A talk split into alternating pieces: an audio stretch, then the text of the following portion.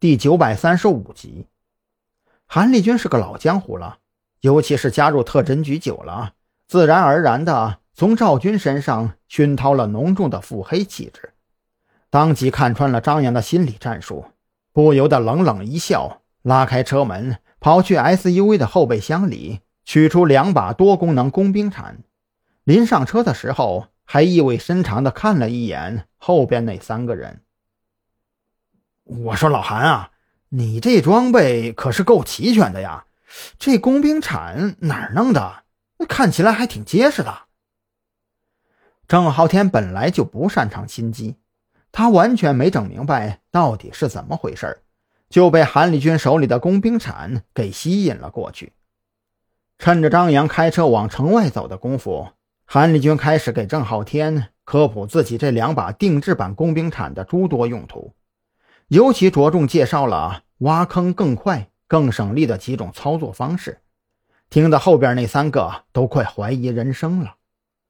我我说你们到底是不是警察呀？终于，最怂的那位挨不住了，他颤颤巍巍的开口问道：“哟呵，这倒是新鲜了。”你们三个盯着我们一天了，弄了半天还不知道我们到底是干什么的呀？韩立军咧嘴一笑，露出来八颗洁白的牙齿。行了，别瞎琢磨了啊，老老实实待着，这样啊，咱们谁都省心。不是你们，你们到底是干嘛的呀？我们也没寻思着把你们怎么样啊。长着三角眼的高个儿也忍不住了。他强撑着，让自己身体直起来，靠在最后排的折叠椅上，这样也能更好的观察前排的情况。行了行了，都别叨叨了，吵得我脑袋疼。张扬头也没回，恶狠狠地丢下这么一句，然后对着蓝雨桐低声说道：“要不龙脊山得了，那地方僻静，而且啥都是现成的。我看行。”上回咱们去不是还有几个炸坑吗？蓝雨桐憋着笑，随口附和。这话可把后边那三位给彻底吓坏了。他们彼此对视了一眼，都从对方的眼睛里看到了无穷无尽的恐惧。龙脊山，这三人心中都很清楚，龙脊山底下到底隐藏着什么。一旦沾染上那种该死的军体。就算张扬一众人不弄死他们，他们三个也是时日无多了。不不不，不要我我不要去那个龙脊山。最怂的那个直接崩溃了，他用脑袋顶着第二排的座椅靠背，硬是在摇摇晃晃的车厢内站了起来。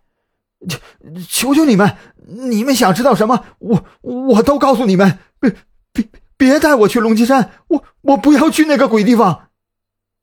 张扬心中一喜，看来龙脊山底下有古墓，古墓道里有病菌的事儿，这三个家伙都是很清楚啊。那么他们的身份基本上就可以确定了，子午会的余孽没跑了。不去，哼！跟踪我们的时候怎么不想想后果呢？现在怕了，晚了。韩立军恶狠狠地抡着手里的多功能工兵铲。那模样十足的凶神恶煞，都给我老老实实待着，等会儿到了地方再收拾你们。随着韩立军的怒喝，这三个人也算是老实了下来。他们很害怕去龙脊山，可是他们更害怕在车上就被韩立军用那个锋利如砍刀一样的工兵铲给开瓢了。就这样，商务车摇摇晃晃地开上了那条土路。